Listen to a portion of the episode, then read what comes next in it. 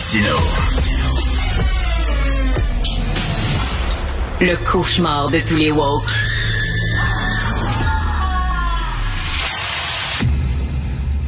Alors, j'ai un fils de 14 ans, je l'aime beaucoup, il est intelligent, il est sensible, il est fin, tout ça, mais il pense des tripes tu sais, des fois, hein, il a besoin, il faut qu'il y ait telle plateforme vidéo, puis là, c'est bien, bien important, toutes ces chums ont ça, pis ça. Fait que t'achètes la plateforme vidéo, il joue dessus trois semaines, puis après, c'est Stan.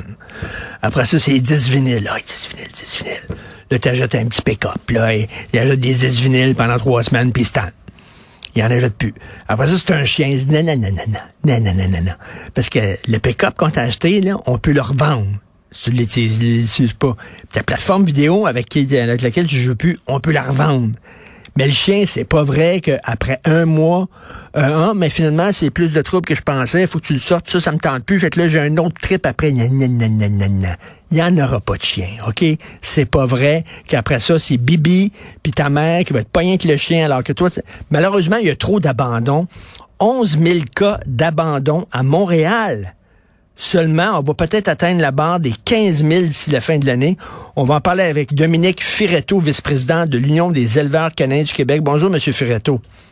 Bonjour. Des gens comme mon fils, il y en a beaucoup, hein? Ah, il y en a énormément et euh, c'est pourquoi euh, parfois moi, je suis moi-même éleveur et euh, des fois je reçois des, des, demandes de jeunes. Les jeunes, pour moi, c'est jusqu'à 20 ans. Tant que tu es chez tes parents, je demande à ce que les parents se déplacent. Il n'y a pas de question de majorité ou quoi que ce soit parce que, euh, en fait, bien souvent, comme vous l'avez mentionné, ça, ça retombe sur les bras des parents. Et euh, le chien vit euh, peut-être pour 15 ans et euh, donc on doit prendre des dispositions pour le bien-être de l'animal. Et euh, donc moi, je, quand c'est des, des, des, jeunes de moins de 20 ans qui vivent chez leurs parents, je demande, je fais signer le contrat aux parents et je demande Hmm. un engagement aux parents de garder le chien peu importe ce qui va se passer, des ménages, des études ou quoi que ce soit, Mm. de, du jeune, parce que euh, j'ai été, euh, ça fait 25 ans que j'élève et euh, il y a quelques années de ça, on va dire que bah, j'étais plus jeune, donc euh, bon, je me fie un petit peu à ce qu'on me racontait et puis dans la plupart des cas, quand quand, quand c'est un jeune euh, qui, le, qui prend le chien dès le moment où il arrive dans la vie adulte et des responsabilités, bye bye le chien. Et, Oui. euh, et ça, c'est quand même un gros problème. Il faut leur apprendre que c'est un engagement à long terme. Euh, Parce que le chien, il t'adore. Le chien, là, tu deviens là, son dieu. Là, et que si Mhm. tu euh, t'en débarrasses, c'est- quoi après? c'est- Là, on dit 11 000 aban- abandons, de cas d'abandon. C'est après combien de mois? Un mois, deux mois, trois mois, on abandonne le chien? Bah, généralement, c'est euh, non, c'est plus proche d'un an parce qu'en fait, il y a toute la période. Bah, si c'est un chiot, il y a toute la période de chiot où les gens vont euh, euh, encore espérer pouvoir faire des choses, de espérer quelque chose du chien, mais ils prennent pas les bons outils. Quand le chien arrive proche d'un an, bah, là on a un jeune adulte et puis on a une petite bombe à retardement, donc euh, euh, donc c'est ça. Parce que c'est sûr que les, les, les, quand on adopte un chiot, bon, il y a des frais asso- associés à ça, et puis des fois les gens euh, bon bah ça fait un gros investissement euh, qui a été euh, qui a été dépensé pour rien du tout. On va essayer de garder le chien et puis mais ils vont pas chercher les outils en fait pour garder ce chien. Vous voyez, c'est juste euh, Oui. euh, c'est juste du rêve en fait. Mais en pratique, il n'y a pas beaucoup de pratique. C'est pour ça que bon par exemple moi quand je vois un chien, euh, il y a une, une obligation d'aller à l'école du chiot parce qu'on s'est rendu une, compte d'une chose aussi. Oui. Si les gens euh, vont à l'école du chiot, vont chercher les bons outils pour éduquer leur chien, bah, en bout de ligne, ils sont moins tentés d'aller l'abandonner parce qu'ils ont un animal qui va fitter avec leur mode de vie. Puis au-delà de ça, ils ont développé une belle relation avec leur animal, donc ils n'ont plus envie de, euh, de s'en séparer. Mais quand vous avez euh, les gens qui partent 8 heures de la maison euh, pour le travail, une heure ou deux heures pour les déplacements, bon bref, ça fait 10 heures, le chien est tout seul. Il rentre à la maison, le chien, il a été, il a eu aucune simulation pendant 10 heures et c'est pas d'aller dans la cour de 800 pieds carrés pendant 15 minutes qu'on va Ouais. régler le problème. Tout à fait. Et il faut, et puis il y a des types de chiens aussi. C'est bien beau vouloir un chien, Oui. mais il faut savoir avec quel type de chien on est compatible. Vous avez entièrement raison parce que le problème, vous avez mentionné tout à l'heure dans votre introduction, euh, le camion, euh, le jeu vidéo, etc. Maintenant, on est euh, sur euh, une, une époque où le, le, le, le marketing est très important. Bon, moi j'élève des huskies par exemple. Alors, euh, euh, on va avoir des gens qui rêvent, euh, qui se verraient euh, euh, aimer euh, la montagne, les sports d'extérieur, etc. Parce qu'il faudrait que je m'y mette, etc. Puis si je prenais un chien, ben, ça va être une belle occasion de pouvoir le faire.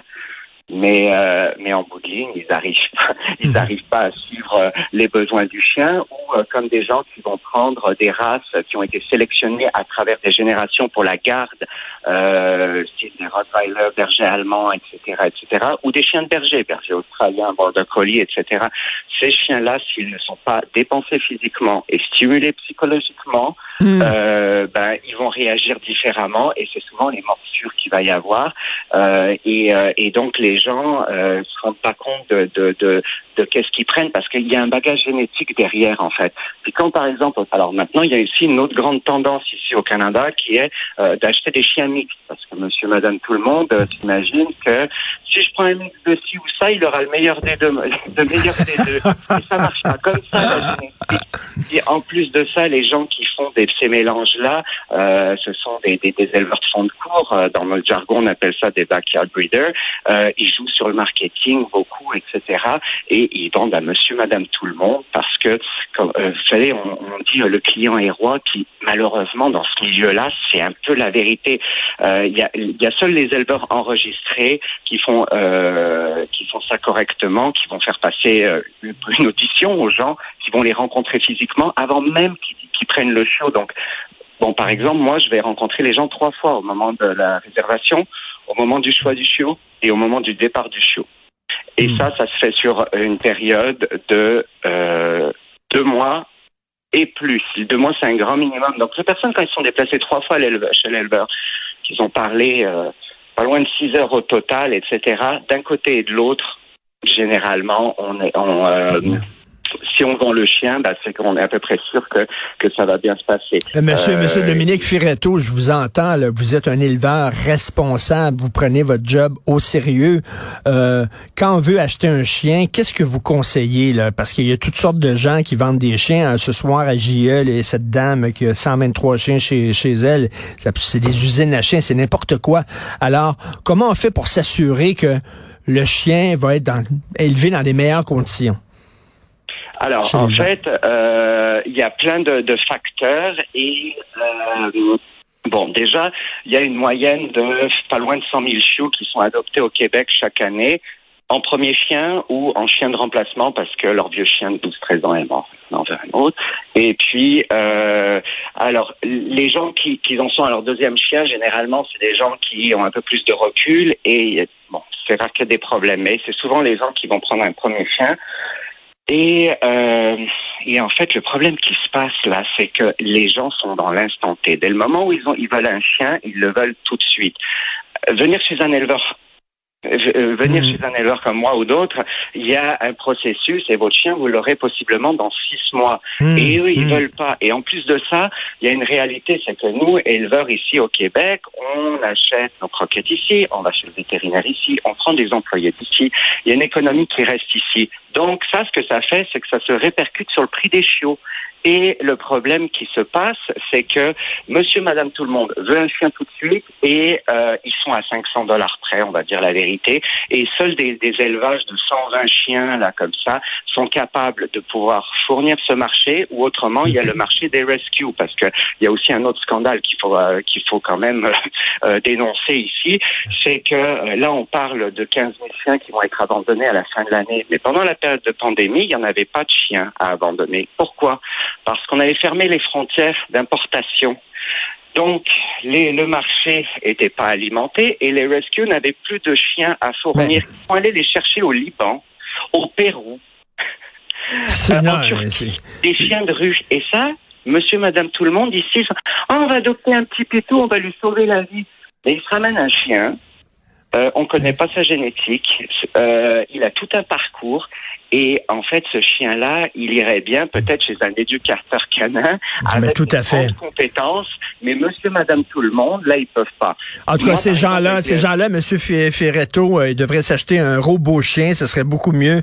Euh, Dominique Ferretto, merci, vice-président de l'Union des éleveurs canins du Québec. Merci beaucoup d'avoir répondu à nos questions. Bonne journée. Bonne journée à vous. Au revoir. Merci.